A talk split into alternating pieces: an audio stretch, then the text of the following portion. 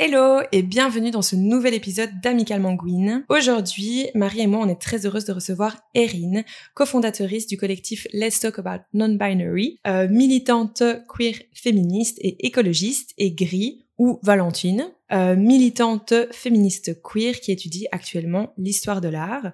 Dans cet épisode, on va parler non-binarité et lesbianisme à travers les témoignages d'Erin, Gris et Marie. Et elles vont nous partager des parties de leur parcours, les joies, les difficultés, les particularités peut-être aussi euh, liées à cette intersectionnalité. Avant de commencer, je voulais parler un petit peu de, vos actualités si vous en avez. Euh, Erin, par exemple, euh, comment est-ce que ça se passe avec le collectif euh, Let's Talk About Non-Binary? Est-ce que tu veux le présenter un petit peu plus en détail? Oui, merci. Donc, Let's Talk About Non-Binary, c'est un collectif par et pour des personnes non binaires qu'on a fondé au départ en ligne pendant le confinement et puis, euh, ben, on, a, on, a, évidemment développé euh, In Real Life en 2021. Et euh, donc, on organise un meet-up mensuel à Bruxelles et depuis peu, tous les deux, trois mois, en plus de celui de Bruxelles aussi à Liège, à la Maison Arc-en-Ciel. Euh, et donc voilà, les activités se développent bien. On en est euh, à plus de, de 1100 followers sur, euh, sur Instagram. C'est tout petit par rapport à Michael mais on, est, on, est quand même assez, assez content, contente. On a pu avoir des subsides récemment qui vont nous permettre de, de développer des, des, activités plus spécifiques pour cette année. Et le prochain meet-up à Bruxelles sera le 12 février. Trop mmh. cool. Gris, du coup bah, Finalement pas de d'actualité euh, euh, non bah mais tu sors d'examen quand même oui, c'est une je sors d'examen c'est bah, ma grosse actualité oui c'est ça euh, ça a été c'est bien passé. ça c'est bien passé. On verra au résultat si ça s'est bien passé. On sait déjà. Euh, non, mais après, c'est ça, le militantisme, c'est toujours des périodes très chargées, puis des périodes où tu fais plus rien. Donc, je suis dans une période où je ne fais plus rien. C'est ça mon actualité. C'est très bien aussi. Alors, pour euh, les premières questions à la base, donc, euh, comme je t'en ai un petit peu parlé écrit tout à l'heure, j'avais scindé la question en deux. Donc, je voulais savoir votre parcours par rapport au genre et votre parcours par rapport à l'orientation romantique et ou sexuelle. Mais je me suis rendu compte que finalement, bah, c'est des choses qui, en fonction du parcours, peuvent être dans un ordre, dans un autre, ou alors complètement parallèles. Et donc, j'ai décidé d'en faire une seule question. donc, je voulais savoir quand vous avez, enfin, quand avez-vous commencé à vous poser des questions euh, sur votre genre et sur votre orientation euh, romantique et ou sexuelle? Est-ce que ces questionnements se sont faits en parallèle, les uns après les autres? Quel a été votre parcours par rapport euh, à ça? Erin, si tu veux commencer. Euh, moi, je suis sans doute euh, une late bloomer, hein, je, parce que j'ai maintenant euh, un peu plus de 52 ans, euh, et j'ai commencé à me poser sérieusement des questions par rapport au genre plutôt qu'à l'orientation il y a 5 ans d'ici à peu près. Okay. Mm-hmm. donc voilà, il y a eu de, quelques éléments dans, dans, dans, ma vie qui ont fait qu'il y a vraiment eu quelque chose qui s'est, une lampe qui s'est allumée quelque part en disant hum, il y a ici quelque chose à explorer. Et euh, donc au départ, je me suis posé beaucoup de questions en me demandant si, le cas échéant, je pourrais être une femme trans. Donc euh, j'ai eu, enfin voilà, j'ai facilement accès à pas mal de littérature, de bouquins dans, en anglais, en français, etc. Donc je me suis beaucoup euh, informé, beaucoup renseigné, ce qui a, ce qui a aidé un peu à faire décanter mmh les choses. J'ai exploré aussi euh, mon, mon, mon, genre par euh, du, du, du cross-dressing euh, mmh pour voir un peu ce que ça me faisait, etc. Mais assez rapidement, je me suis rendu compte que c'était pas, je veux dire, de l'ordre justement du, du, du, fantasme ou de juste une envie de, de, de faire du travestissement, qui avait vraiment quelque chose de, de, plus profond qui résonnait. Et euh, donc du coup, euh, j'ai pris contact avec la Maison Arc-en-Ciel à Liège, avec Genre Pluriel à Bruxelles, okay. pour rencontrer d'autres personnes. Et euh, voilà, j'ai commencé à, simplement au départ à, aller à des activités dans le, dans le milieu dans le milieu LGBTQIA+, pour voir comment je m'y sentais, etc. Et euh, bon, voilà, clairement, j'ai vu qu'il y avait quelque chose là qui, qui, qui, euh, qui, oui. qui, résonnait bien. En début 2020, en fait, euh, au tout, premier confinement, donc celui où c'était vraiment complètement, complètement fermé, ouais. Donc ça, je suis quelqu'un d'assez social et, et, donc du coup pour moi c'était extrêmement difficile aussi par rapport à mon boulot parce que du jour au lendemain on n'a plus pu aller sur place, plus voir personne, etc. Donc j'ai fait un début de burn-out par, okay, par oui. vraiment manque de sociabilisation. Et euh, donc j'ai vu une, une, psy qui m'a aidé à résoudre ça et ça a été assez rapidement, mais euh, j'ai vu tout de suite que cette personne est assez ouverte à d'autres questions. Donc euh, j'ai exploré avec elle aussi euh, ces, ces, questions de, de, de genre. Elle m'a vraiment aidé à faire tomber les pièces du puzzle les, les, ensemble. Et finalement, en, en très peu, en fait, donc j'avais déjà toute une période d'exploration derrière moi, mais ça a été la, la, la, pièce finale qui a permis vraiment au puzzle de se mettre en place et de dire bah oui, voilà, la non-binarité, évidemment, c'est tout à fait ça. Et voilà. Et, euh, et donc, euh, voilà, j'ai commencé à faire mon, mon, mon coming out non binaire euh, dans le cercle vraiment proche, donc la, fa la famille, okay. la famille proche, les amis proches. J'ai décidé, parce qu'en fait, clairement, au niveau de l'identité, c'était vraiment la non-binarité qui résonnait absolument en, en, moi. Maintenant, par rapport à l'expression de genre, euh, quelque chose qui, a, qui résonnait aussi très très fort euh, depuis longtemps, c'était cette, cette envie d'avoir une expression de genre que la société euh, attribue plutôt à un côté ça. féminin ouais. en matière mmh. de coiffure, maquillage, vêtements, etc. Euh, parce que j'ai toujours trouvé euh, tout ce qui était proposé traditionnellement au masculin extrêmement terne, ennuyeux. ça ne m'intéressait absolument pas. J'ai toujours un peu cette envie de, de pouvoir explorer d'autres choses. Quoi. Donc là, vraiment, c'est quelque chose que je voulais pouvoir euh, explorer euh, en, en m'offrant cette liberté-là. Donc j'ai euh, entamé en, pour le, le, jour de mon 50e anniversaire oh, un, un, traitement hormonal féminisant sans envisager rien, vraiment rien d'autre, mais euh, pour justement avoir euh, des changements au niveau de, de, bah, de, la peau, des cheveux, des poils, de la répartition des graisses, pour ouais. pouvoir justement être plus en adéquation avec l'expression de genre que, que, que je souhaitais euh, avoir. Et, euh, et, voilà, et dans les mois qui ont suivi, j'ai aussi de, vraiment fait mon, voilà, mon coming out partout, y compris au boulot, où ça s'est super, super bien passé. En, après quelques mois plus tard, j'ai aussi des, décidé de changer mon prénom d'usage bah, euh, ce qui a pris le, pratiquement le plus de temps, c'est que les différents systèmes informatiques se coordonnent, se, se, se, se, régulent pour, euh, pour que tout, euh, tout, tout ce soit au, au, mais une fois que mon, mon, pré, mon nouveau prénom a été affiché, je veux dire, dans les outils, euh, je crois qu'il a fallu euh, 15 jours pour que tous les collègues fassent, fassent le clic, etc. Donc ça, ça c'est vraiment, vraiment chouette. Et euh, je dois dire que j'étais un peu étonné parce que finalement, par rapport à tous les témoignages que j'entends euh, de, de, gens qui travaillent parfois même dans le culturel ou dans, oui. ou dans, le, ou dans le public, etc., où c'est quand même parfois euh, assez lourd. Là, c'est une grosse entreprise privée, internationale, et euh, il n'y a pas eu mais rien, quoi, vraiment aucun problème du tout. Et, et le, le, le, switch des gens, même avec qui je travaille depuis 20 ans, s'est fait de manière absolument euh, sans aucun problème et l'adoption aussi du nouveau prénom aussi c'est un problème, etc. Donc comme quoi il y a, on peut avoir parfois des idées sur certains milieux sûr, professionnels qui ouais. sont complètement, mmh. euh, enfin en tout cas moi j'avais des a priori inverses de ce que de ce que finalement semble être la, la réalité. Mmh. Et par rapport à l'orientation sexuelle, du coup, ben, on en a déjà parlé ensemble. En fait, pour moi, ça devient, de...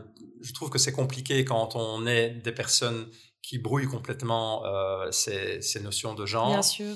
Euh, dans, de parler, de définir une orientation sexuelle, parce que une personne non binaire n'étant par définition ni masculin ni féminin, et l'orientation sexuelle étant définie généralement par rapport justement à, au genre, à son genre à soi, homosexuel ou hétérosexuel. C'est ça. Euh, Qu'est-ce que ce serait l'hétérosexualité ou l'homosexualité euh, par rapport à mon genre non binaire, mm -hmm. ou alors il faudrait ramener euh, cette définition par rapport à mon sexe biologique, ce, enfin, ce qui pour moi n'a pas, pas, pas, de sens non, non, non plus. Quoi. Pas de sens. Mm -hmm. Donc euh, euh, voilà, en fait, euh, il se trouve que mon, mon, mon l'attirance que je peux avoir pour des personnes va plutôt vers des, des, des, des, personnes qui ont une vibe euh, féminine.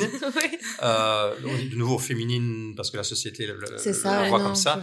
Et, et euh, sous cette vibe, bah, typiquement, qu'est-ce qu'on va retrouver? Ça va être plutôt des femmes cis, des femmes trans, des personnes non binaires. Euh, des personnes genderqueer, genderfluide, etc. Mm -hmm. euh, rarement des hommes cis. euh, et donc voilà, dans, dans à partir du moment où je constate euh, ça, euh, ben ça, euh, pour définir l'orientation sexuelle, c'est un peu compliqué, mais apparemment, la, dans, dans, la version la plus la plus inclusive du lesbianisme, ça pourrait coller. Bien quoi. sûr, oui, tout à fait. Parce que je, pansexuel, on a tendance à dire c'est quelqu'un qui est vraiment gender agnostique, donc où le genre n'a pas, oui.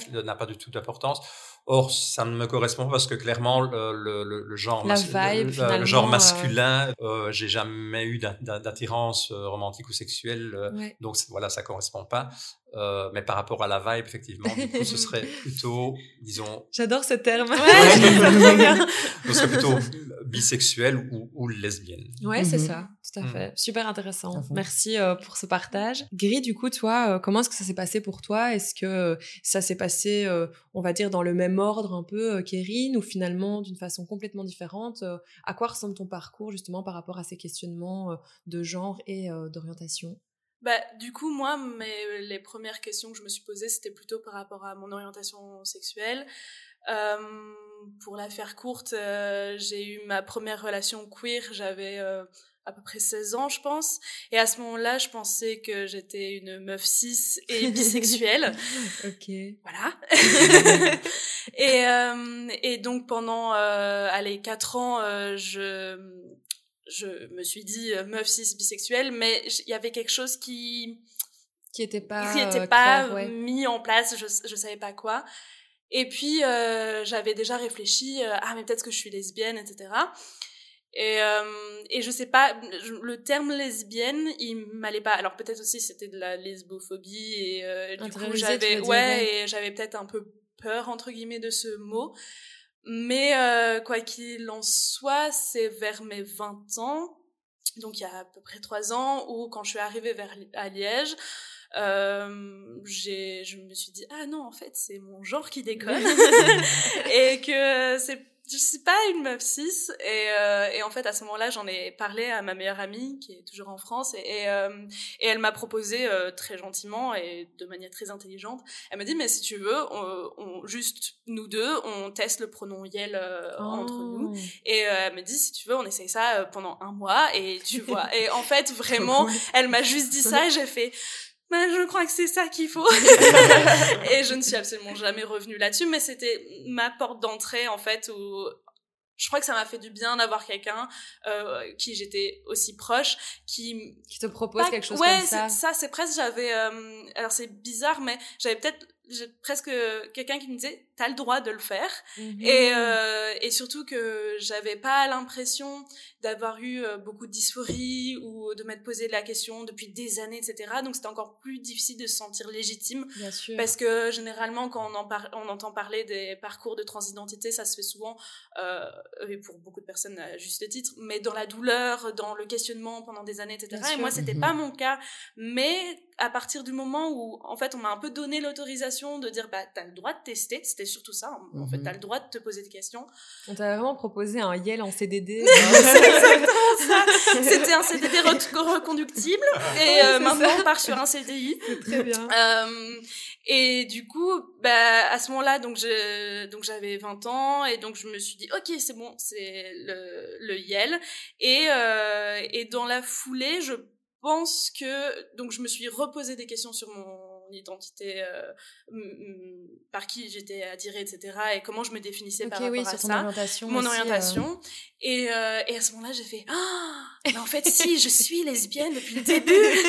c'est juste que il manquait la petite case non binaire et donc en fait c'est c'est comme ça que j'ai réussi à m'identifier en tant que lesbienne c'est à partir du moment où j'ai compris que je n'étais pas une meuf euh, Et je mmh. pense qu'avant, j'étais lesbienne, mais juste j'avais l'image euh, de te manquait peut-être une ouais c'est ça. euh, et je me disais mais si je suis lesbienne enfin c'était pas dit aussi clairement dans ma tête mais si je suis lesbienne c'est que je suis une meuf. Et donc ouais voilà c'est ça le, le, lien. C'est d'abord je me suis posé des questions sur mon orientation sexuelle et après quand quand j'ai compris euh, qui j'étais au niveau euh, de mon identité tout à fait sens quoi finalement. c'est ça. Mais c'est vraiment ça. J'ai vraiment le souvenir de d'avoir vraiment presque une illumination chez moi en me disant oh, mais c'était donc ça la réponse depuis le début Comme si j'avais fait une découverte scientifique, mais, euh, ça, mais, sur moi-même.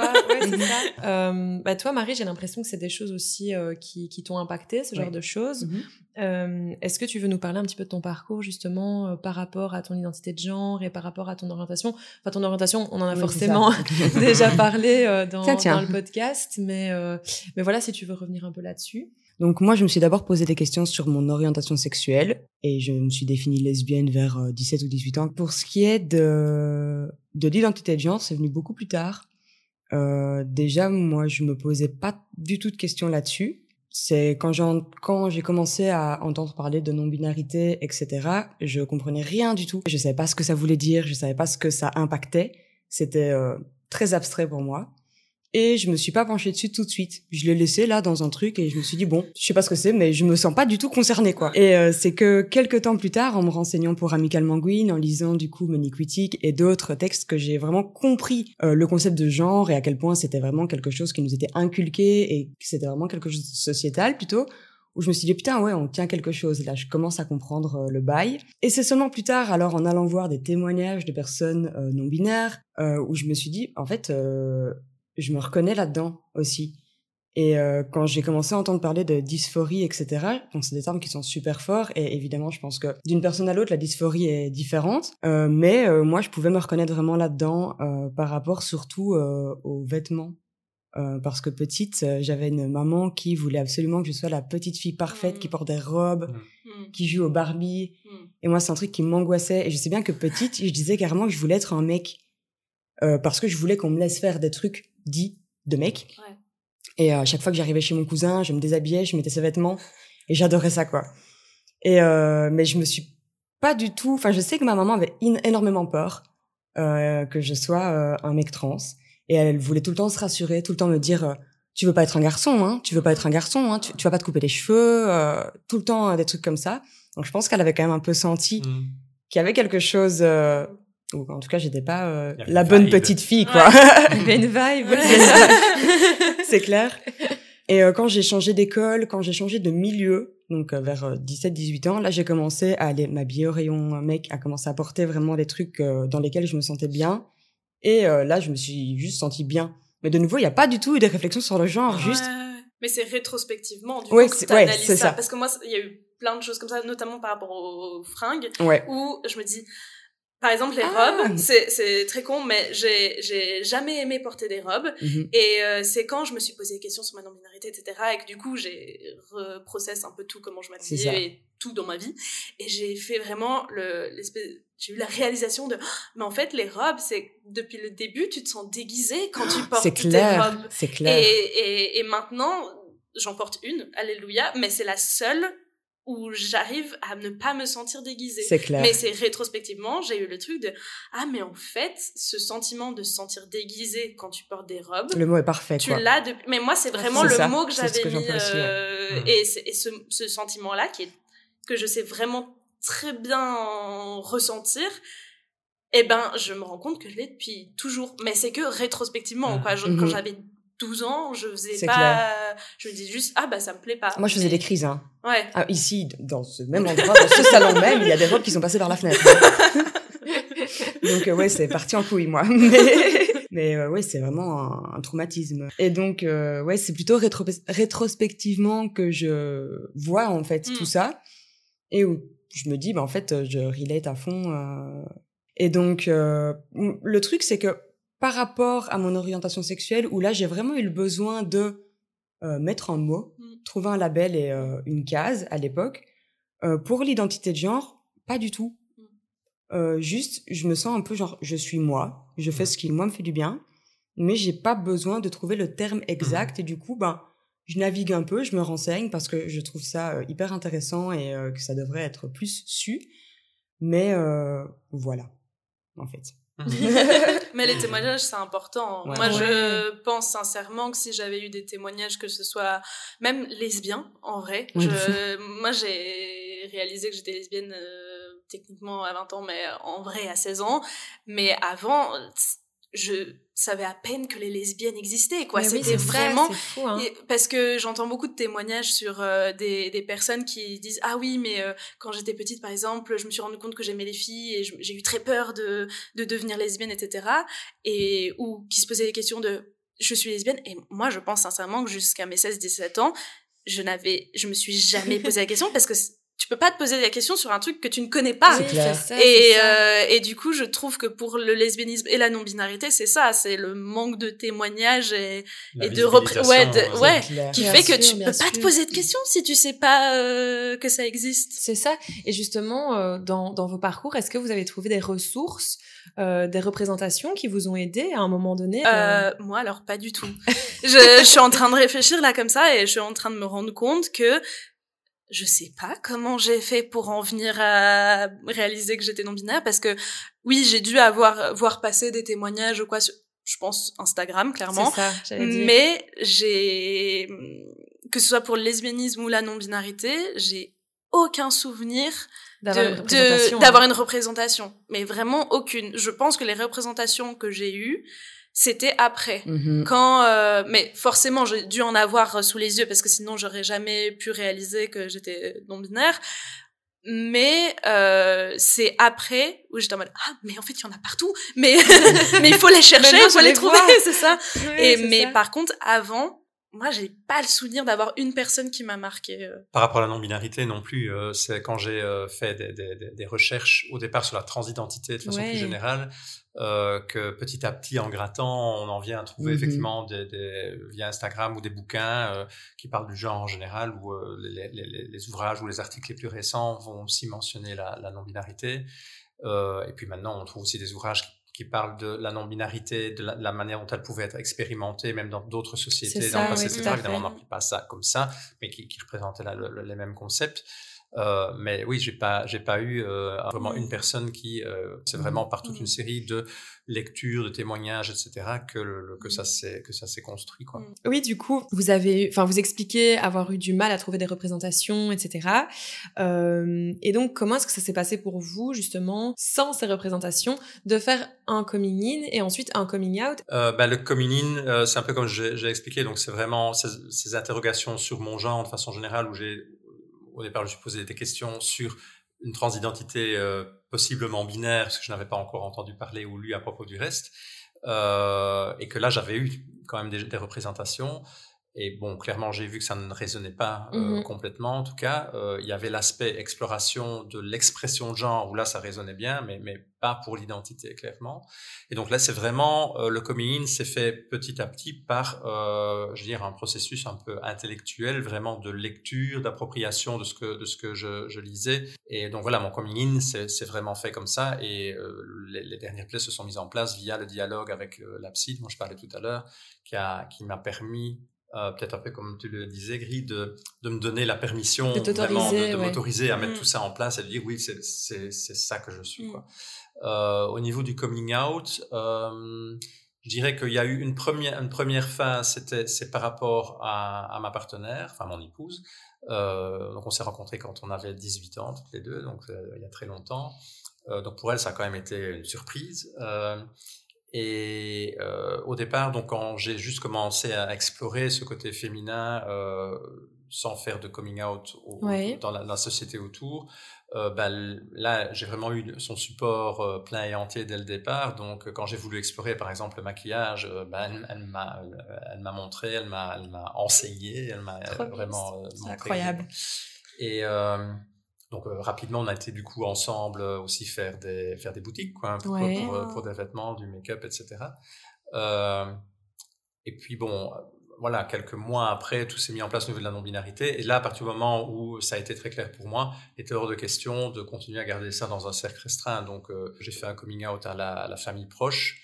Euh, donc ça s'est ça s'est très bien passé. Et puis euh, aux amis proches. Et puis un peu après au boulot et puis euh, tout le monde euh, voilà donc euh, j'ai pas j'ai pas voulu euh, commen- commencer à avoir des cloisonnements parce que pour moi à partir du moment où c'était complètement intégré il n'était pas question de, co- de continuer à, dans un Oui, milieu à d'autre à devoir. me euh, déguiser c'est ça. Euh, parce que pour le boulot, par exemple, dans les derniers, dans les derniers mois avant que je fasse mon, mon coming out, c'était vraiment le matin, effectivement, ce sentiment de me déguiser Mm. et en termes vestimentaires Mm. et en termes de persona, où euh, voilà, je, je prenais euh, ce, ce- le, le personnage du, euh, du manager mâle, euh, Mm. et euh, c'était vraiment euh, l'impression de d'enfiler Ouais. un, un, Un costume, personnage, quoi, un costume, quoi, dans tous les sens Mais C'était terme. vraiment un Mm. costume pour le coup. Oui, oui. Ouais.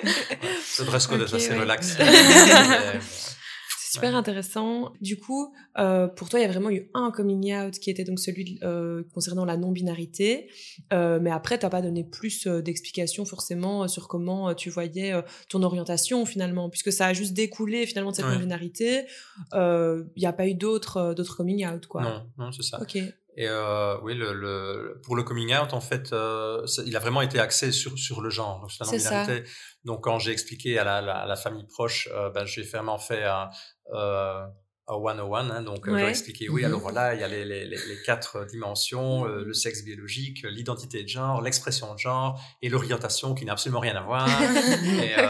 et, donc au boulot, ben, les, les, gens avec qui je travaille de manière proche de, de, de mes équipes, ben, j'ai fait un peu le, même genre d'explication face à face pour les gens avec qui je travaille régulièrement, mais qui sont moins proches, là, j'avais fait un mail, en fait. Euh, et puis, euh, pour les gens encore un peu plus loin, ça s'est diffusé tout seul. Ah, Gris, du coup, euh, toi, comment est-ce que ça s'est passé? Moi, du coup, ça s'est fait en deux parties, j'imagine, parce que donc, vers 16 ans, j'ai fait un, un, coming out de surprise. Je ne suis pas hétéro et euh, mais comme je pense que c'était quand même très flou pour moi, euh, j'étais plus dans un coming out de type bonjour, je suis avec une personne et ce n'est pas un cis mec. D'accord, oui. Euh, mais du coup, ça, ça a été une première phase de coming out. Euh, et après, euh, pendant du coup à peu près quatre ans, je disais euh, quand je devais faire un coming out que j'étais bi quoi. Et la, le deuxième coming out que j'ai dû faire, euh, c'était du coup quand j'ai compris que j'étais euh, non binaire. Et, euh, et là, ça s'est fait. Euh, enfin, comment dire J'ai fait mon coming out non binaire. À ce moment-là, je comprends que je suis lesbienne, mais j'ai vachement occulté cette partie-là parce que ça me paraissait tellement coulé de source que j'étais lesbienne, que je le précisais même pas. Mhm. Ou alors, en fait, quand j'en parlais, bah, je disais oui, bah, je suis lesbienne, machin, mais c'était pas, j'ai jamais dû faire de coming out de bonjour, je, suis lesbienne. Par contre, j'ai dû faire des coming out, bonjour, euh, je suis non binaire. Le coming out non binaire, je trouve qu'il a été plus compliqué pour moi. Euh, parce que euh, à ce moment-là, donc j'habitais à Liège et j'habite toujours à Liège, mais euh, moi je viens de France et ma famille est en France. Mhm. Et donc j'avais vraiment l'impression d'avoir deux parties. D'un côté à mmh. Liège, quand je donc ma vie de tous les jours, mmh euh, je le disais, j'étais hyper bien entourée. Du coup, c'était euh, nickel, pas de souci. Mmh. D'autant plus que c'est des personnes euh, que je connaissais depuis pas très longtemps. Donc, je pense que ça a aussi facilité parce que les gens ont commencé à me connaître et je disais je suis non binaire et donc il y avait pas ce truc de ah oui, ça fait dix ans que je te connais et il faut reset un peu euh, tout ce truc-là. Mais donc j'avais euh, de ce côté-là à Liège, ça se passait super bien et c'était ma vie de tous les jours, etc. Et de l'autre côté, j'avais ma famille et comme j'étais physiquement loin de ma famille, euh, j'ai un peu repoussé le coming out La en disant, euh, en disant non mais ils ont pas besoin de le savoir. euh, et donc là ça s'est fait en plusieurs parties. Euh, j'ai commencé à le dire à mon frère, qui est, je pense, dans ma famille, mon meilleur allié à ce niveau-là, et il n'y a mhm. eu aucun souci. Je lui ai vraiment envoyé un bête message. euh, J'espère qu'il m'en veut pas, parce que vraiment, j'ai dû lui envoyer un message en, non, sur Messenger en mode coucou, je suis non binaire. Il a fait ok, pas de souci. et après, du coup, ce premier coming out à un membre de ma famille, j'ai attendu, je pense, deux ans. Euh, et j'ai encore envoyé un bête message à ma mère un matin en allant en cours. Je me suis dit, bon, on va peut-être lui dire quand même un jour ou un autre. Et là, ça a été plus compliqué, euh, mais peut-être aussi parce que je m'y suis pas assez bien prise, je sais pas. Mais euh, je lui ai expliqué et elle a pas eu l'air de comprendre. Je sais pas si c'est elle comprenait vraiment pas et elle comprend vraiment pas ou si elle ne veut, pas, comprendre. Euh, et donc je lui ai dit pareil, coucou, je suis non-binaire. Enfin, c'était un peu mieux dit, mais grosso modo, c'était ça, quoi. Et, euh, et on a eu une discussion où elle me dit, mais, ça, je m'en souviendrai toujours, elle m'a dit, mais, ça veut dire quoi être une femme? Et du coup, j'étais en mode, bah, maman, si je le savais, je te le dirais et je te dirais pas je suis non binaire. Et donc ça a été un peu des questions comme ça et elle m'a dit bah tu veux que je le dise à ton père? J'ai dit oui, ça m'évite de. et après on n'en a plus jamais reparlé. Euh, ça fait un an et demi je crois. Et, euh, et donc c'est un peu dans la famille un un espèce de non-dit tabou Mm. où mon frère du coup euh, me genre correctement euh, même devant mes parents etc mais mes parents ne relèvent absolument pas, ma sœur non plus. En fait, il n'y a jamais même eu de questions, à part la, la brève conversation que j'ai eue avec ma mère euh, par message, j'ai jamais eu le droit à une question de hey, est-ce qu'on n'en parlerait pas? Parce Ouais, que euh, C'est un voilà, peu un truc finalement qui a été euh, passé sous le tapis. Ouais, c'est ça. genre de rien, quoi. c'est ça. Là, justement, je sais que la prochaine étape, oui, c'est justement, comme tu dis, de venir et de poser sur la table le, les Le choses PowerPoint. concrètement. Mais tu sais que j'ai pensé à faire un PowerPoint. hein. En plus, je me suis dit que ça pourrait être super fun. Je pourrais mettre plein de petites blagues, plein de petits jeux de mots. Ça pourrait être super Que drôle. toi seul comprendras. Oui, c'est ça. mais, euh, mais oui, tu vois, j'en suis à ce truc de me dire, bah, en fait, je crois que ma première, prochaine étape de coming out à ma famille, c'est euh, de prendre mon courage à deux mains, de me poser, soit d'écrire une lettre, soit de faire un PowerPoint. I wish. Euh, franchement, ça pourrait être super fun, genre projection et tout familial, trop fun. Mais euh, ouais, voilà, pour un peu leur ne pas leur laisser le choix, quoi. Oui, c'est Mhm. ça. Mais après, ouais, je comprends que tu procrastines et que ce Mhm. soit compliqué parce qu'effectivement, euh, il y a toujours ce truc où tu te dis bon, euh, peut-être que j'ai pas été euh, euh, des plus clairs Ça. Ouais. Mais d'un autre côté, il y a la peur de se dire en fait, euh, peut-être que même si j'avais été claire, euh, on, on aurait quand même tout passé sous le tapis. Mais quoi. c'est ça. ça qui doit être Ouais, difficile ouais. à, à, à faire. euh, ouais, Mais en plus, je comprends que tu procrastines je, le parallèle que je fais tout le temps dans ma tête, mais c'est pas une bonne comparaison, mais je peux pas m'empêcher de la faire.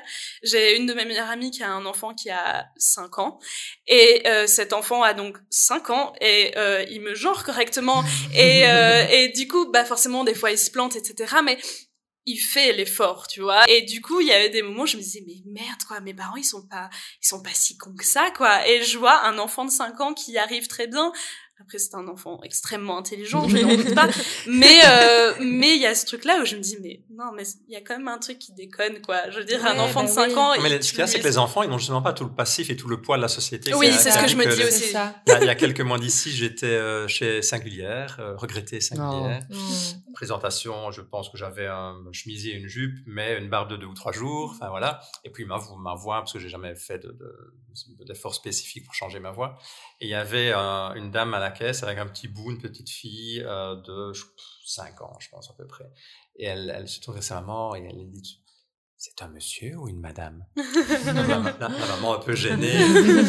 Et alors, euh, Sophie qui me, qui me regarde, dit, tu, tu veux que je dis non, non, il n'y a pas de souci. Et alors, je me penche vers la petite comme ça et je lui dis, qu'est-ce que tu en penses? Alors, elle, elle me touche la joue comme ça, elle dit, ben, tu ressembles à une madame, mais tu piques euh, comme un monsieur et tu as la voix un peu comme un monsieur. Et je dis, ben voilà, je dis, c'est ça, c'est un peu des deux. J'ai j'ai décidé de pas choisir et voilà. Alors, elle se retourne vers sa maman, elle dit, ah, mais c'est cool ça, on n'est pas obligé de choisir alors. Ah, Fin d'histoire. Ah, j'adore. C'est tellement mignon. C'est hyper À mignon. Ah Ouais. J'adore cette anecdote. Ouais. Ben du coup voilà, on a parlé un petit peu euh, du coming in, mais aussi de la réaction peut-être des personnes extérieures, etc. Dans un des podcasts euh, qu'on avait fait, je pense que c'était celui sur euh, celui sur les doutes euh, et les questionnements qu'on avait fait euh, avec Anne, euh, on avait parlé de comment ça se passait à l'intérieur, enfin à l'extérieur du milieu queer et comment ça se passait à l'intérieur du milieu queer. Parce que voilà, il faut le dire, il y a des discriminations euh, au sein euh, du milieu queer, il y a de la transphobie au sein de ce milieu-là, euh, du racisme, de la misogynie, enfin tout ce que vous voulez quoi. Et je voulais savoir vous comment ça s'était passé du coup quand vous avez commencé à fréquenter le milieu queer? Est-ce que vous avez l'impression que vous avez été vraiment bien accueillis, accueillis, ou au contraire est-ce que vous avez rencontré des difficultés? Ben, moi, en fait, je pense que je l'ai déjà un peu dit, c'est que euh, par rapport à surtout ma non-binarité, parce que c'est ça qui m'a posé le plus de questions finalement, bah ça s'est quand même très bien passé. Alors je sais pas si c'est rétrospectivement, j'oublie ce qui a pu mal se passer, mais je ne pense pas. Euh, dans le milieu queer, oui, ça a été accepté directement, et je pense qu'en plus, euh, on était plusieurs personnes à se poser des questions au même moment et donc ça a pas mal aidé. Donc oui, c'est ça, c'est que j'ai rapidement reconstruit un cercle euh, amical euh, en arrivant à Liège, qui était le cercle, un cercle queer qui m'a accepté. Donc je pense que ça s'est ça s'est plutôt bien passé, on peut le dire. Là où à l'extérieur de ce cercle, c'est ça m'a vraiment fait l'effet de tu sors de ta bulle. Le Mm. truc de se dire ah ça se passe trop bien quand je vais à des réunions militantes.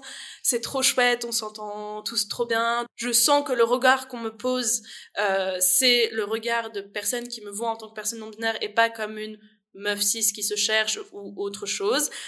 Mais dès que je sortais euh, de ce de ce milieu-là, bah c'était plus compliqué. Et là c'était vraiment bah je- on me voit comme une meuf cis. D'autant plus que euh, par exemple euh, j'ai jamais fait de coming out euh, à l'école donc j'étais vraiment dans un truc de soit je suis dans ma bulle avec mes mon entourage queer soit euh, je je le suis pas et dans ce cas-là je suis avec des personnes hétéro et cis c'est un peu rapide dit comme ça Ouais, mais ouais, c'est ça et dans ce cas-là, je joue le rôle de la meuf cis, quoi. La cape d'invisibilité. La cape d'invisibilité, voilà. Ok. Et toi, Erin, euh, pareil que Gris ou comment ça s'est Euh, passé pour toi? Pour moi, personnellement, ça s'est bien passé. Mais euh, ce que j'ai quand même assez vite constaté, c'est que dans ces milieux-là, euh, la transidentité était encore perçue de manière extrêmement binaire. Et, euh, et donc, c'est vraiment relativement récent que même, par exemple, la fédération Prisme, hein, qui est la fédération Wallonie qui, re- qui regroupe les maisons arc-en-ciel, etc., commence à s'intéresser ré- réellement à ces, à ces questions de non-binarité parce qu'ils ont plein de demandes et que pour le moment, ils savent pas trop comment y répondre. quoi. Donc, euh, voilà, moi, peut-être, je crois que j'ai un, un béné- le bénéfice d'avoir un certain âge aussi qui fait que il y a moins facilement une certaine agressivité, parfois que, je, peux, que je peux entendre aussi même dans, dans, dans, dans des copains euh, plus jeunes qui, qui se prennent des trucs euh, que ce soit dans l'espace public ou autre. euh, donc, j'ai vraiment pas, pas du tout ces problèmes-là. Mais ce que j'ai constaté dans les milieux euh, queer traditionnels, par exemple la maison arc-en-ciel, bah, historiquement, euh, ça s'est construit euh, depuis euh, de très très nombreuses années au départ comme une ASBL pour les, les, personnes gays, les hommes gays. Et c'est quand même un héritage qui a été traîné sur des années et qui a du mal à, on a du mal à sortir un peu de ça. Donc les lesbiennes ont été in- inclus à un moment donné, mais les personnes trans, ça reste encore un petit peu Mhm. compliqué par moment, quoi. hein. Euh, Et donc il y a ces fameux tea dance mensuels euh, que, que, que la maison arc-en-ciel Ouais, organise. Clairement, on voit que les personnes trans ne s'y sentent pas toujours à l'aise. Et c'est vraiment quelque chose sur lequel on travaille depuis quelques mois. On commence à avoir des résultats. Donc, effectivement, comme tu dis, soyons positifs. Mhm. Et, et le message que j'ai vraiment envie de donner à toute la communauté queer, c'est euh, reclaim the space. En fait, tous ces, tout- tout- tous ces, ces milieux institutionnels sont là pour tout le monde.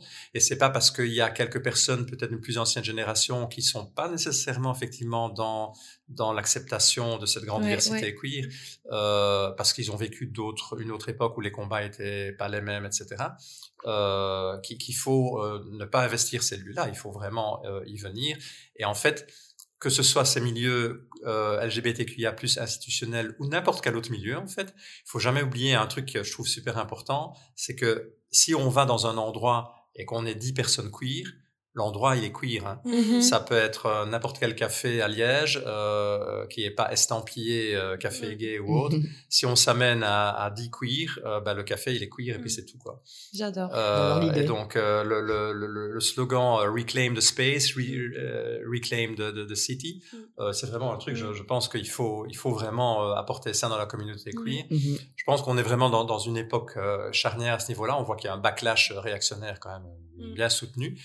Et euh, enfin, moi, mon sentiment personnel, c'est qu'on ne doit pas être dans une attitude de euh, repli où on retourne, retourne un peu dans le placard, on reste entre nous, on se monte pas trop en dehors de nos Mm. cercles. Bah non, quoi. Euh, le- la, la société, euh, on veut pas juste euh, euh, se, se fondre dedans et être invisible. Elle est pas chouette cette société. Mhm. Donc, euh, il faut, on veut la changer, quoi. Tu vois. Bon, ma question suivante, elle est un peu plus négative. je suis désolée parce que là, on parle de plein de trucs positifs. Mais je suis contente de savoir que votre expérience dans le milieu queer, elle était, elle était cool parce que je m'attendais pas forcément à ça, euh, justement. Euh, parce que effectivement, pour l'instant, on parle beaucoup de la transphobie euh, dans le milieu féministe, euh, et euh, je pense qu'il faut reconnaître aussi qu'il y a une certaine transphobie dans le milieu lesbien. Et, et du coup, je voulais savoir un petit peu comment vous vous évoluez dans ces milieux, et, et est-ce que c'est des choses que vous constatez?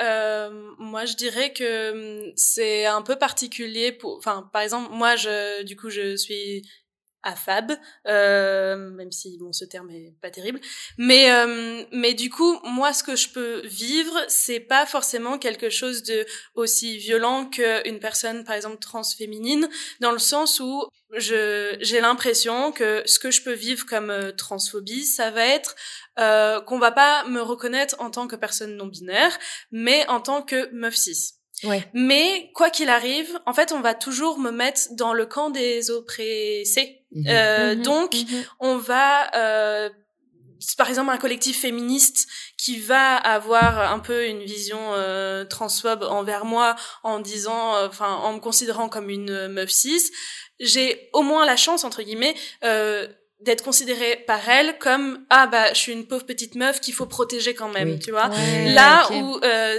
j'ai l'impression que pour les personnes transféminines, c'est beaucoup plus violent parce que euh, ça va être euh, non seulement tu n'es pas euh, tu n'es pas reconnu comme tu es, mais en plus tu fais partie des oppresseurs du coup. Ouais, ouais, Et c'est ça. donc moi c'est un peu en ça que j'ai de la chance entre guillemets, c'est que je vais pas avoir d'attaque euh, euh, frontale déjà. Encore une fois, on va me considérer comme une petite victime qu'il faut protéger et clair. pas comme Ouais. Une connasse quoi. Même dans dans mes relations, je- j'ai eu de la chance aussi parce que euh, j'ai l'impression aussi que j'ai toujours relationné avec euh, des femmes qui me reconnaissaient comme non binaire. Toi, Erin, du coup, comment est-ce que ça s'est passé pour toi? Est-ce que tu as ressenti ça justement Oui. dans le milieu féministe, dans le milieu lesbien aussi? Ben, le, Enfin, ou dans, queer dans en le général? milieu, dans le milieu, je ne vais pas dire le milieu queer justement, je vais dire le milieu LGBTQIA+, pour Mm. euh, un peu faire la, la distinction. moins entre un- politique, un- du un- coup. Oui, qui est moins politique. Mm. Évidemment, il y a aussi l'aspect online que tu, que tu Bien mentionnais. sûr. Là, la Mm. violence, c'est euh, c'est- parfois difficile pour la santé mentale, parce Mm. Je veux bien croire. le, le- en particulier justement pour les personnes plus, enfin pour les personnes AMAB, Mm. euh, la, la violence de certains cercles féministes euh, ou féministes, Ouais. Ah. euh, c'est quand même assez assez extrême. Ouais. C'est vraiment une violence Sans nom. sans nom. Mais dans les milieux justement pas queer mais LGBTQIA+, euh, clairement j'ai déjà entendu des réflexions de personnes de cette génération-là qui, dans le meilleur des cas, disent simplement oui toutes ces histoires de, de, de genre et certainement de non-binarité, on comprend pas, on Ouais. sait pas très bien euh, où ils veulent en venir avec tout ça. Et dans le pire des cas, euh, des, des, des, des gens qui disent clairement oui. L'été, etc. toutes ces lettres qu'on rajoute, ça, ça va finir par invisibiliser les, les- les lesbiennes et les gays. euh, Il y en a trop, machin, etc. Quoi. Et tu t'es, t'es là, tu te dis, t'es, t'es dans un milieu. Hein, Ouais, tu euh, penses être dans un milieu qui- qui t'en- est t'entends safe, des quoi. réflexions Mm, comme mm. ça. Tu te dis, euh, ah ouais, euh, quand même. Quoi. Maintenant, c'est, une minorité et, et- et clairement, c'est une minorité qui, je pense, est un peu en, en voie d'extinction parce que clairement, les, les- les réflexions de cet ordre-là que j'ai entendues venaient clairement de, de- voilà, Personne de personnes d'un certain âge. Donc, il y a, il y a cet aspect générationnel. Mm. Euh, mais voilà, c'est des choses qu'on entend beaucoup moins effectivement chez les personnes plus, plus jeunes et alors que je n'ai jamais perçu ou entendu dans la communauté plus euh, Queer. queer, Ouais. politisée. Quoi. Ouais. Mm. Super intéressant. Euh, voilà, on va clôturer doucement euh, le podcast. Je voulais finir sur une note euh, positive et vous demander quelles étaient les choses que vous chérissez vraiment dans votre parcours, que ce soit les expériences, les rencontres, les relations. voilà, est-ce qu'il y a des choses particulièrement que que vous retenez et, ou que vous vivez en ce moment même et dont vous êtes vraiment content, contente? Euh, ben moi je pense que ce qui est le plus important euh, actuellement euh, dans ma vie c'est justement tout le cercle amical que j'ai pu me construire en arrivant à Liège parce que j'ai vraiment eu la sensation de de me recréer une famille. Oh là là, c'est cheesy, Oh. mais c'est vrai. on adore, on adore. Et- mais Ouais. oui, c'est ça, c'est que, euh, bah, encore une fois, moi, j'ai mes parents, ma famille qui habite à quelques heures de route quand même d'ici, et donc c'était chouette euh, euh, sur le plan personnel de pouvoir recréer un espèce de d'endroit où je me sens à la maison, quoi. Et euh, et c'est vrai que les personnes queer euh, de mon entourage, parce qu'il y a, mon avis, que des personnes queer dans mon entourage, euh, ont, ont été ultra importantes. Et même pour euh, comme je disais, comme j'ai fait mon coming out en arrivant, euh, ben c'était chouette d'avoir, de pouvoir me construire avec cette identité euh, non binaire, avec des personnes qui étaient vraiment à l'écoute. Voilà, on va tous pleurer. J'adore. C'est trop chouette. Euh, et toi, Erin, est-ce qu'il y a des choses que tu retiens? Euh, moi, je, je, c'est un peu aussi cet, cet aspect de chosen family, euh, en particulier dans, dans le Let's Talk About Non-Binary. Euh, la communauté grandit, mais on, a, le groupe de cœur, je veux dire, de cette, euh, association. On est vraiment très, très proches les uns les unes des autres. En dehors des activités qu'on organise pour le, public général, on fait aussi plein d'autres trucs euh, ensemble. On sort, on va prendre des, verres, voir des spectacles, etc. Et, on soutient aussi quand là où l'une ou l'autre a, un coup dur, etc. Et, voilà, c'est vraiment c'est aussi ce sentiment de, de, de famille choisie mmh. qui est qui est assez assez prégnant euh, qui voilà, qui fait qui fait du bien quoi. Il y a vraiment l'aspect bon voilà mon, mon, engagement par ailleurs comme comme à la maison arc etc c'est super important et c'est super ça donne aussi de l'énergie de voir qu'on peut mettre des projets en place qu'on peut faire évoluer des choses euh, etc donc ça c'est l'aspect vraiment purement militant qui donne aussi de, l'énergie mais qui en demande aussi euh, mais, mais l'aspect d'avoir trouvé vraiment des, des, des pères, PAIR, euh, euh, qui, qui, sont, qui sont plus que des fréquentations ou des, ou des, des gens avec qui on fait du, du militantisme, mais des, gens avec qui il y a une vraie connexion presque, presque intime. Je, je dis souvent, ce sont soit la, la, famille choisir, soit, soit des, des, des amours, quoi. Ce sont des, mm-hmm. des, amis amours. Mm. Et, euh, et, ça, voilà, c'est quelque chose de, de super important. L'importance euh, que moi je trouve aussi dans, dans les relations qu'on peut créer avec les, les, personnes queer dans notre entourage, c'est aussi les, les, les relations T-40, donc c'est trans for a trans, donc l'idée d'une personne trans relationnant avec une personne trans, une autre personne trans. Et, euh, et moi, je, le je remarque que c'est important parce que euh, j'ai eu une relation avec une, une personne non binaire et c'est vrai que euh, ça crée un lien qui est quand même